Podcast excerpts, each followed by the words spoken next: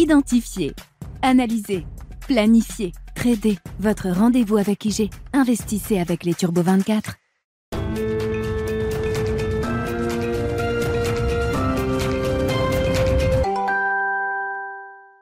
Bienvenue dans Smart Bourse, votre double dose quotidienne de marché en direct sur Bismart. Chaque jour à la mi-journée, 12h30, 13h. Et en fin d'après-midi, la grande édition pendant une heure à partir de 17h en direct, rediffusée à 20h sur Bismart TV. Émission que vous retrouvez chaque jour en replay sur bismart.fr et en podcast sur l'ensemble de vos plateformes. Au sommaire de cette édition de la mi-journée, les premiers résultats des grandes valeurs technologiques euh, américaines et européennes qui déçoivent les investisseurs. La sanction a été sans appel hier soir après la clôture des marchés américains à la suite de la publication de Microsoft ou encore d'Alphabet Google. Les sanctions après bourse sont de l'ordre de 7% pour euh, le cours boursier de ces deux grandes valeurs technologiques euh, américaines avec une croissance qui n'est plus suffisante aux yeux des investisseurs, il faut le dire ainsi, même si on observe encore des taux de croissance à, à, deux chiffres très largement, par exemple pour la partie cloud de Microsoft, on sent quand même qu'il y a l'idée d'un ralentissement qui pourrait d'ailleurs se prolonger au cours des prochains trimestres, et c'est bien ce que surveillent les investisseurs du côté d'Alphabet Google, c'est la question de la euh, publicité en ligne et des perspectives en matière de publicité en ligne qui euh, sont un point d'interrogation là aussi pour, euh, pour le marché. Grosse sanction donc à attendre pour Microsoft et Google à l'ouverture des marchés américains tout à l'heure.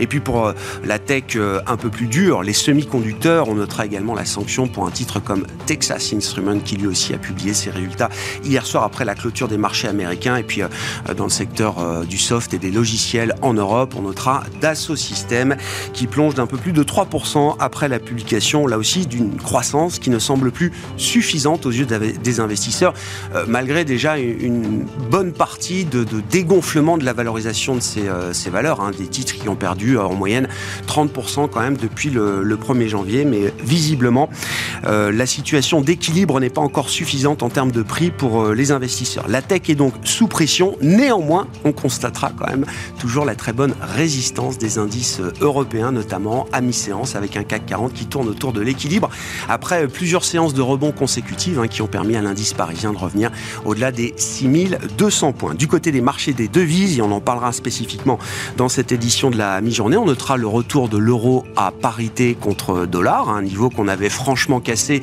à la fin du mois d'août. Ce retour à la parité de l'euro-dollar vient notamment d'une petite dépréciation du dollar qu'on observe depuis quelques heures, quelques jours maintenant, face à un ensemble de grandes devises. La force continue du dollar pose de nombreux problèmes, des nœuds de tension sur des marchés importants. On pense à l'euro, bien sûr, mais on peut penser à la devise japonaise également. On comprend que la Banque du Japon, au nom du ministère japonais des Finances, a peut-être dépensé jusqu'à 40 milliards de dollars pour freiner la chute libre du yen qui était encore à plus de 150 sur le dollar yen. Vendredi dernier, on se retrouve au niveau de 147 pour la parité dollar yen euh, aujourd'hui en ce début de semaine. Voilà pour le paysage global des marchés. Nous parlerons de stratégie d'investissement avec deux invités qui vont se succéder dans cette demi-heure. Alain Guélénoc, le président du directoire de Fédéral Finance Gestion et Delphine Arnaud qui est gérante multi-asset et overlay chez Edmond Rothschild Asset Management.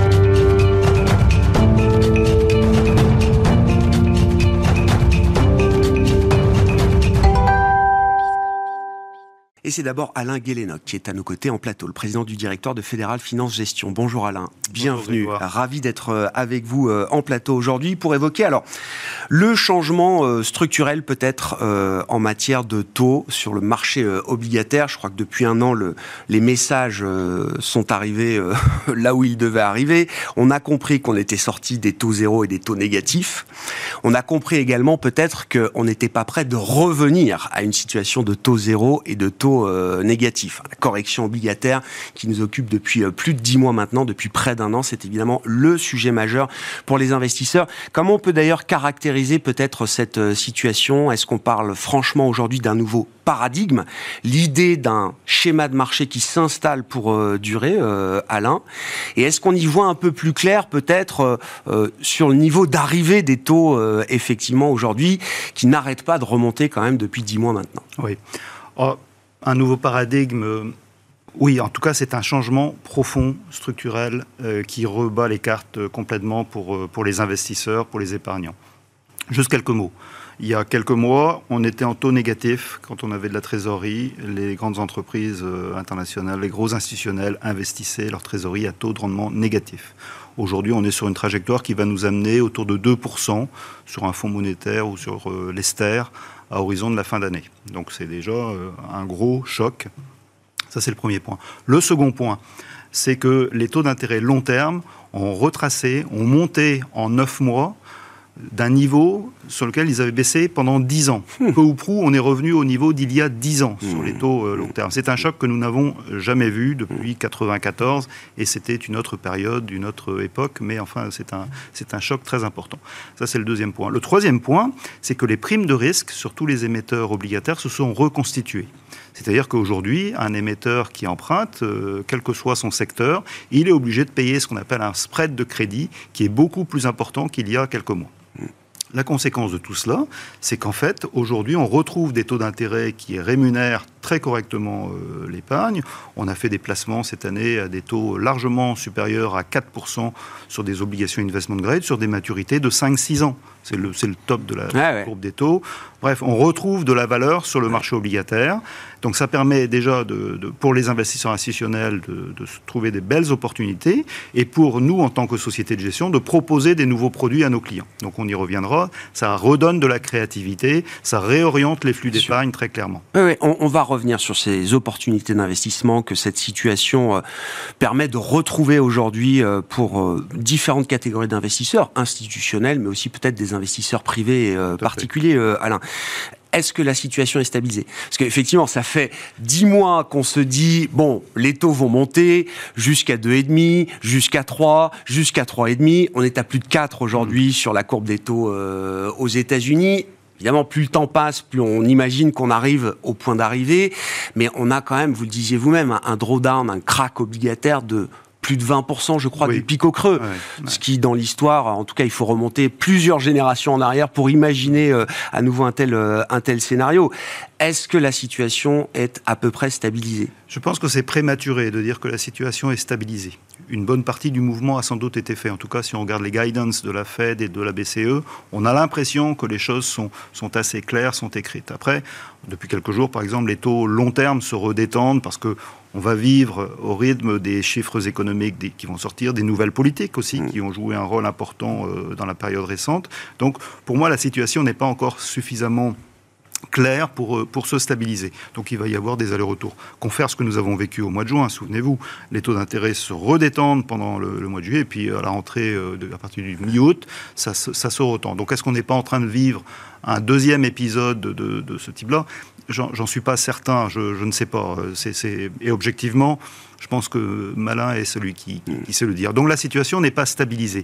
Mais justement, le fait que cette situation nous ait permis de prendre de la hauteur, on retrouve des opportunités. Donc la créativité, comme je le disais, elle est là. Pour des particuliers aujourd'hui, beaucoup de banques, enfin d'asset de, managers proposent des fonds à échéance. On retrouve de la valeur. Des fonds à des taux à 4-5% sont tout à fait possibles, voire même au-delà pour, mmh. du, pour du rendement. Les, les assureurs vie, les assureurs vie retrouvent des taux d'intérêt pour investir qui sont supérieurs au taux de leur tombée. Donc ça y est, enfin, le taux du fonds en euros est en train d'être relué. Donc on, retrouve de la, de la hauteur. Et puis enfin, on pourrait parler de produits structurés, mais on a des tas de choses. Oui, ouais, bien sûr. Mais on va reprendre les points, euh, les points dans l'ordre. Donc je comprends. On est encore dans une phase peut-être de turbulence, une phase de transition vers ce nouveau régime euh, de marché qui offre déjà des opportunités d'investissement. Je reprends un peu dans l'ordre et dans le, la hiérarchie des risques euh, d'une certaine manière, Alain. Le monétaire, oui, moi, moi je, je sais même pas si un jour dans ma carrière j'ai parlé de l'intérêt du monétaire. Ça fait environ dix ans que j'observe les marchés, donc je suis la génération QI forever évidemment, et j'ai pas eu l'impression que ce type de produit, j'en ai pas entendu beaucoup parler depuis dix ans. Là, je n'entends plus que parler du monétaire comme étant une première étape pour l'investisseur. Non, c'est une bénédiction. vous venez sur des fonds monétaires, faites des placements court terme, vous avez une trésorerie qui est rémunérée. Alors, elle est en taux réel négatif pour l'instant. Je pense que dans les mois qui viennent, justement, si les, banques centrales réussissent leur action, on devrait retrouver du taux euh, positif taux réel positif et avec une liquidité quotidienne. Mmh. C'est formidable. Moi, j'ai connu la belle époque des, fonds monétaires à plus de 10%. Euh, franchement, c'est un bon refuge pour l'épargne. Et aujourd'hui, vu les la période de récession qui se profile, ça, ça, risque, je pense que ce sera un déplacement privilégié par pas mal d'investisseurs parce que ça les met à l'abri de, des, turpitudes des marchés à risque. Donc très clairement, oui, c'est une belle opportunité partant du monétaire, là, quelles sont les autres opportunités qui, euh, qui s'ouvre dans, dans l'échelle des risques euh, J'ai parlé des fonds à échéance. Les fonds à échéance, c'est vraiment des, des, produits intéressants en ce moment parce que voilà, on, ça permet de bloquer un placement sur une certaine durée. Je mettrai juste un, un bémol, c'est sur la liquidité. On a un marché obligataire qui a quand même perdu de sa liquidité maintenant depuis quelques années, euh, notamment du fait que les banques centrales vont diminuer leurs interventions euh, sur le marché obligataire, la BCE euh, en, grande partie, et que les market makers sur le marché obligataire sont moins actifs. Donc la liquidité, il faut surtout pas s'aventurer en fait sur le marché obligataire lorsqu'on est un particulier et qu'on parle à fleur au fusil acheter des obligations. Si on a la volonté de sortir d'ici quelques mois, c'est à éviter parce que c'est vraiment un marché réservé à des professionnels. donc je déconseille fortement. Mais les fonds à échéance sont des, sont des très beaux produits euh, promus par pas mal de sociétés de gestion. Quel, type, de quel type d'échéance on parle? Quel type d'émetteur on a envie d'avoir dans ces fonds? Est-ce qu'on veut euh, loquer sur une courte période peut-être du taux euh, high yield mm. d'une certaine manière? Est-ce qu'on préfère peut-être avoir des échéances plus longues avec du, du taux de meilleure qualité, investment grade? Alors les deux sont possibles. Alors mes, collègues de Shell Gestion vont sortir un fonds à échéance 2027-2028 sur du haut rendement. Euh, et ce sont des spécialistes du rendement, donc on peut leur faire confiance pour bien gérer le risque, avoir des portefeuilles très granulaires, etc. Donc je pense qu'on va avoir des promesses de rendement qui seront de 6-7%, euh, voire au-delà. Donc c'est quand même des, produits, euh, je vous dis, qui, offrent réellement une, une, possibilité. Après, pour un client qui est plus conservateur, plus prudent, on va aussi faire des fonds à échéance, investment grade. Ça sera par exemple nous ce qu'on ce qu'on va faire chez Fédéral Finance Gestion. On va certainement sortir un fonds à échéance qui sera plutôt sur du green bonds parce qu'on a toujours ce souci aussi de de la diversité et de l'impact de nos, de nos investissements. Donc euh, voilà, ça, les, deux sont possibles. Donc selon la typologie du client, son, souci euh, de préserver l'environnement, son, sa, volonté de prendre du risque ou pas, c'est possible. En général, ce sont quand même des fonds sur des échéances 5-6 ans, parce qu'encore une fois, c'est là où on a le pic de la courbe des taux. Ça me semble le meilleur couple rendement-risque compte tenu de la situation actuelle des marchés. Ça peut évoluer aussi euh, d'ici quelques semaines, mais en tout cas aujourd'hui, c'est ce que je verrai comme possibilité. Vous évoquiez également l'actif le, euh, général, le fonds, euh, le fonds euro. Oui. Là aussi, à partir de quel moment est-ce qu'on va voir l'effet euh, relutif justement de cette hausse des taux qui permet, comme vous l'avez indiqué, aux, assureurs de réinvestir avec de meilleurs rendements que ce qu'ils avaient dans le, hmm. dans le passé. On est déjà en train de reluer le taux, hein, puisque, comme je l'ai indiqué, nos investissements actuels sont supérieurs au taux des taux. Bon, simplement... Très nouveau. Hein. Pendant 10 ans, c'était l'inverse. Chaque fois qu'on réinvestissait, le taux était toujours plus bas. Hein. La dernière fois que je l'ai vu, c'est en 2012, lors de la crise euh, des dettes souveraines, où on avait réussi à augmenter le taux de, de, rendement du, portefeuille. Mais vous voyez, ça fait 10 ans. Cette année, ça y est, ça se renouvelle, c'est une bonne chose. Et là, j'ai l'impression que c'est plus profond, plus, plus long. ceci étant, quand vous avez un actif dont la maturité moyenne est de 6 à 8 ans, il n'y a qu'une partie du portefeuille qui est, qui est renouvelée chaque année. Donc ça met du temps à se déployer le rendement. Donc l'effet relutif, il va, il va se déployer sur plusieurs années. Donc on va le sentir petitement, je dirais, sur l'année 2023, les rendements euh, de... Les assurants vont vouloir montrer qu'il se passe quelque chose, quand même, euh, euh, Oui, sans doute, oui. je ne suis pas assureur. Non, non, bien sûr, C'est la, décision de l'assureur, mais très clairement, oui, parce que la compétition de l'épargne bancaire rémunérée va être forte. Bien, sûr. et il va falloir quand même préserver, préserver nos avoirs. Donc ça devrait aider, sachant que l'assurance vie garde énormément d'attrait par ailleurs.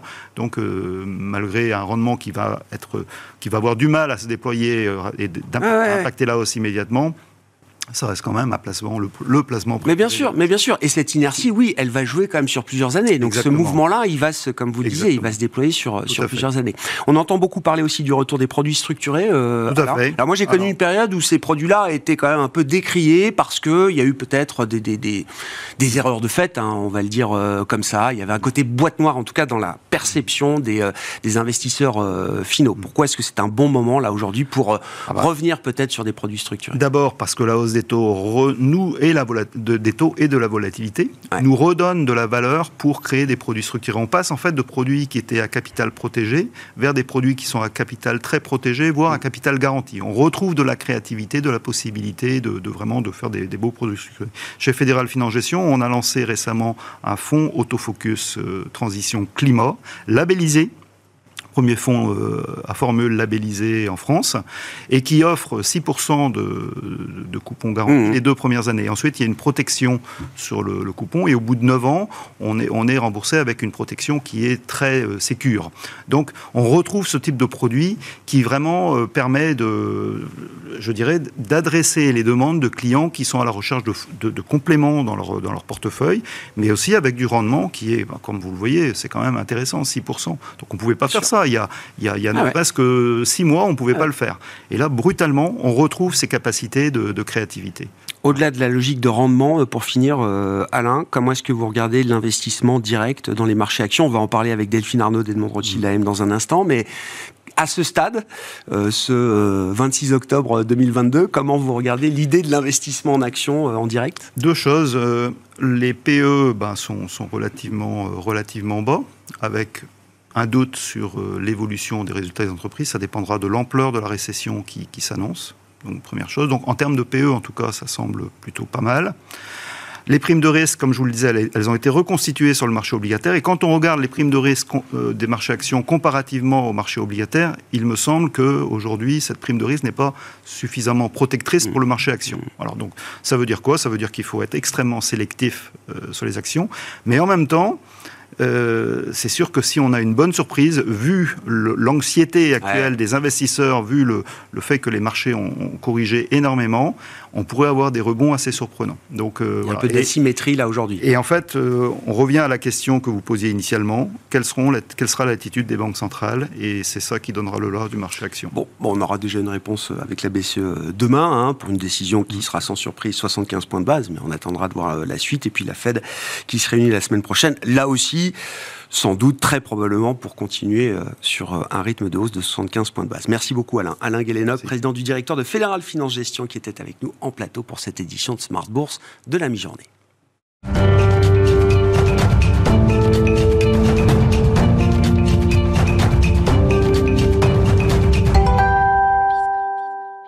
Oui, je, zoomons encore un peu plus sur le marché action avec Delphine Arnaud, qui est euh, à nos côtés aussi en plateau euh, pour cette édition de la, de la mi-journée, gérante multi-asset et overlay chez Edmond Rothschild Asset Management. Bonjour et bienvenue euh, Delphine. Bonjour. On n'est pas à l'abri que le mois d'octobre soit un mois positif pour les indices actions en Europe et peut-être aux États-Unis également.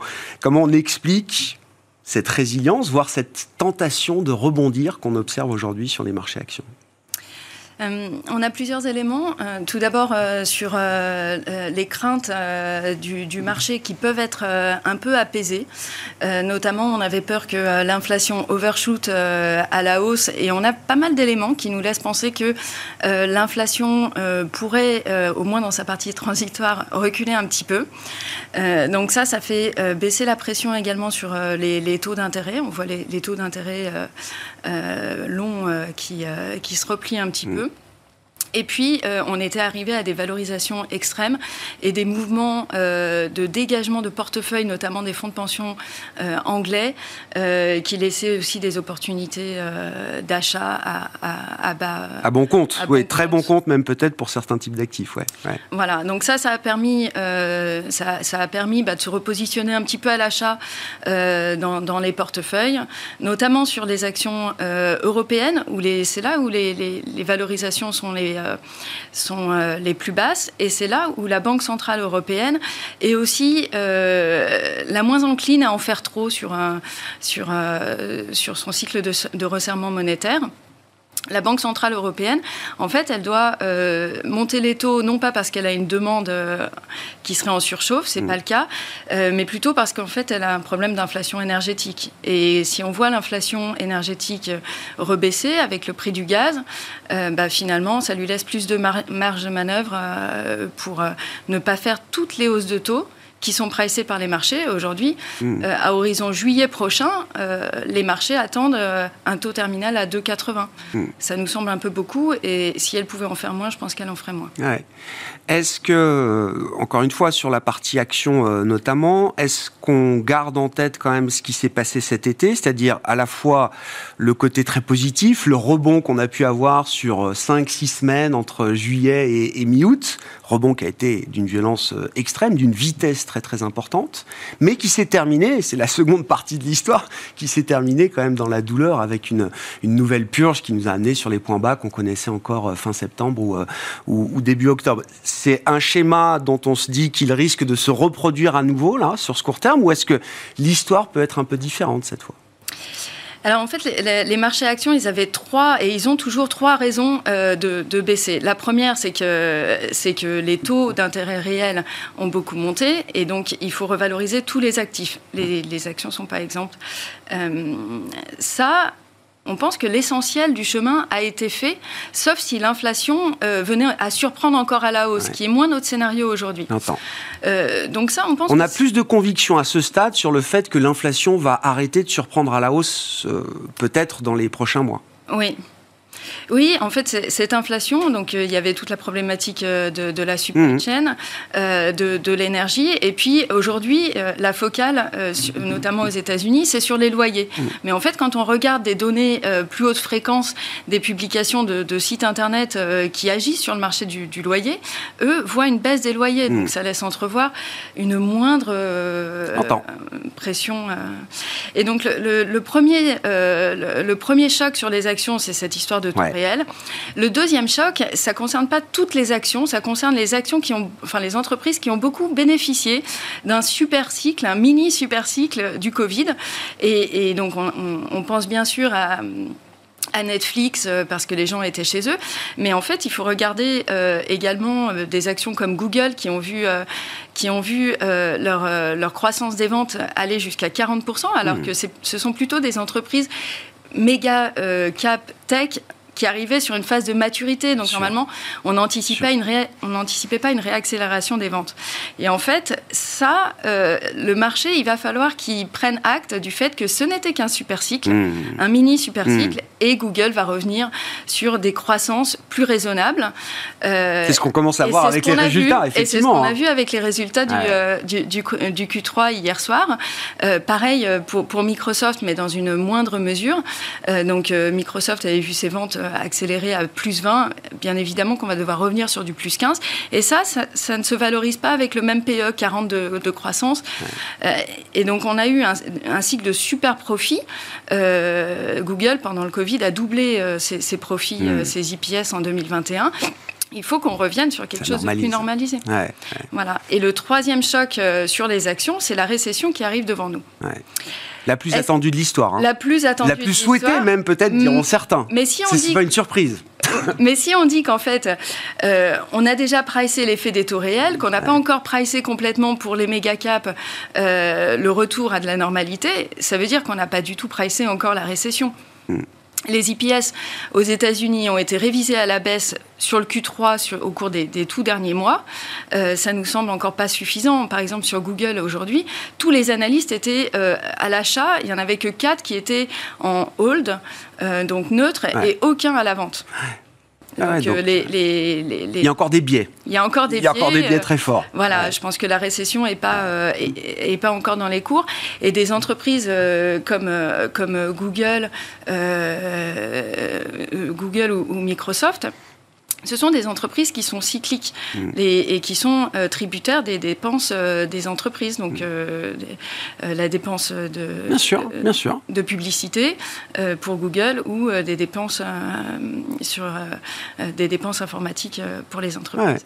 Après, nous, on, reste confiant dans ces entreprises-là. On veut juste attendre de les acheter au bon prix. et aujourd'hui, pour l'instant, on n'y est pas. En fait, on, reste confiant parce que les, les résultats d'hier nous l'ont prouvé sur le cloud, qui est une tendance séculaire, euh, qu'on aime bien, ils n'ont pas déçu. Non. C'est encore 40% de croissance chez Azure, euh, je crois, chez Microsoft. Hein. parle quand même, enfin, 40% de croissance pour un business qui atteint une taille considérable. si on dit un mot des devises, Delphine, c'est intéressant parce que depuis quelques heures, quelques jours, je ne sais pas si c'est une tendance qui se décide, mais on voit un dollar un peu moins fort. Néanmoins, qu'est-ce que ça a coûté à certains euh, États et à certains euh, gouvernements Je pense notamment au Japon. J'ai lu, je crois que d'ailleurs, ils veulent pas trop confirmer les, dernières interventions qu'il y a pu euh, y avoir, mais certains estiment que le Japon, le ministère japonais des Finances, avec la Banque du Japon, a peut-être dépensé jusqu'à 40 milliards de dollars pour freiner la chute du yen avec un succès qui, qui peut paraître mitigé. Je vous passe la parole à ce sujet, Delphine. Oui, Là, ce qui, ce qui fonctionne aujourd'hui, c'est surtout qu'on est passé d'un playbook euh, euh, restriction monétaire à un playbook vers la récession. Et dans ces cas-là, en fait, euh, bah, ce qui était pression haussière sur les taux et pression haussière sur le dollar, ça va avec, est en train très récemment ah de, de, s'estomper. Et, donc ça, ça fait un, un vrai soutien euh, à certaines devises depuis, euh, depuis quelques jours. Je dirais autant que l'intervention de, de, la Banque centrale japonaise. Elle, euh, ce qu'on ce a entendu, c'est qu'elle était intervenue pour 20 milliards en septembre et que là, elle aurait fait plus cette fois-ci. Donc vous voyez qu'en fait, c'est un jeu difficile euh, parce que le, plus elle agit, le plus elle va devoir agir la prochaine fois. Et pour un résultat qui est moins bon que la dernière fois. Ça nous. Et alors, ça met nous. En fait, en fait le, souci euh, qu'ont les banques centrales, et ça a été théorisé par, euh, Mundell et Fleming dans les années 50, c'est que vous avez un triangle d'incompatibilité dans vos objectifs. Vous pouvez pas, une banque centrale ne peut pas à la fois stabiliser ses changes, à la fois euh, prévenir de la, de la, fuite des capitaux et à la fois s'occuper de sa politique interne qui est euh, réduire l'inflation quand il y en a et soutenir la croissance quand il en manque. C'est incompatible ces trois choses. Donc là, en fait, les, les banques centrales autres que, euh, les banques, que, la, que la Fed sont focalisées sur défendre leurs devises. Et on parle du Japon, on pourrait parler du UK récemment, de, de la zone euro, de la BCE la BCE, elle n'a pas tant que ça envie d'augmenter ses taux. Elle fait juste euh, un accompagnement un peu contraint pour euh, éviter que l'euro se déprécie trop. Et c'est ce que fait également euh, le Japon. Mais comme le Japon ne veut pas bouger sur les taux, hmm. il est obligé de le faire par des interventions. Et qu'est-ce qu'il fait quand il intervient, le Japon? Ben, En fait, il vend des obligations d'État. Donc quand ils vendent des obligations d'État américaines, ça fait monter les taux américains. Du coup, ça fait une fuite des capitaux, un attrait pour le deux ans américain. C'est fabuleux. Vous pouvez aujourd'hui acheter du taux euh, 4,50, 4,60 le deux Alors c'est un peu baissé, euh, mais euh, vous pouviez l'acheter à 4,50. Aujourd'hui, on est plutôt autour de, de, de 4,20, 4,40. Et et en plus, vous l'achetez avec un euro euh, à, parité, donc euh, c'est encore mieux qu'avant. Du coup, cette fuite de capitaux vers les obligations américaines renforce encore le dollar. Et là, vous êtes dans la boucle et vous devez à nouveau réintervenir. Le seul euh, salut pour la Boge et également, on pourrait parler Singapour, Hong Kong, qui eux ont des, des monnaies pégées au dollar. Le seul salut, c'est un pivot de la Fed. Et alors, pour ce pivot de la Fed, on a essayé de se mettre dans euh, la feuille de route de la Fed et de regarder euh, ce qu'elle regarde Son tableau de bord, ses indicateurs clés du moment. KPI du ouais, c'est KPI du moment. Et alors les KPI du moment, euh, pour savoir quand est-ce qu'elle va pivoter et, et pour quelles raisons. On va avoir le, 28 euh, octobre prochain, on va avoir le, PCE et notamment le corps PCE. Ça, on sait que c'est un indicateur phare. Euh, je vous l'ai dit, il y a pas mal d'indicateurs qui, nous laissent penser que tout ce qui poussait en fait ce corps PCE, on était à 0,7, euh, à 0,6 pardon sur un, mois, ce qui faisait un rythme annualisé à 7. Ce sont les loyers, les voitures neuves. Et quand mm. on voit les voitures d'occasion, on se dit que ça va se calmer. C'était de, l'énergie, notamment les factures d'électricité et de, et de gaz euh, des, euh, des, citoyens américains. Et en fait, euh, ce corps PCE, on ne pense pas qu'il va surprendre positivement tout de suite, mais en tout cas, on a la bonne trajectoire. Et le deuxième point, c'est le marché du travail. Il faut que ça se calme aussi, c'est dans sa feuille de route. Là, Boulard nous donne un indicateur donné par la Fed de, Kansas. cet indicateur, il nous dit on aurait dû réagir en mars 2021. Ouais.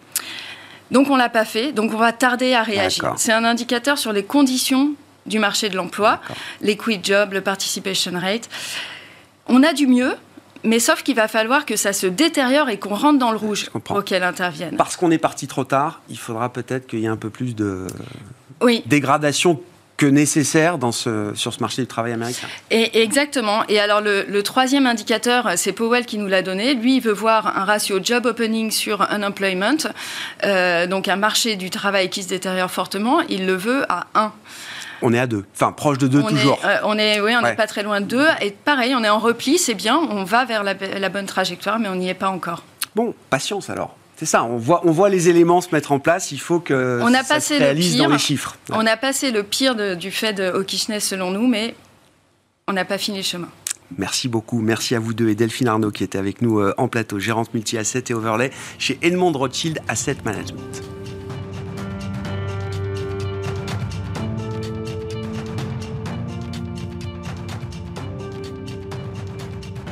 Identifier, analyser, planifier Tradez, votre rendez-vous avec IG. Investissez avec les Turbo 24.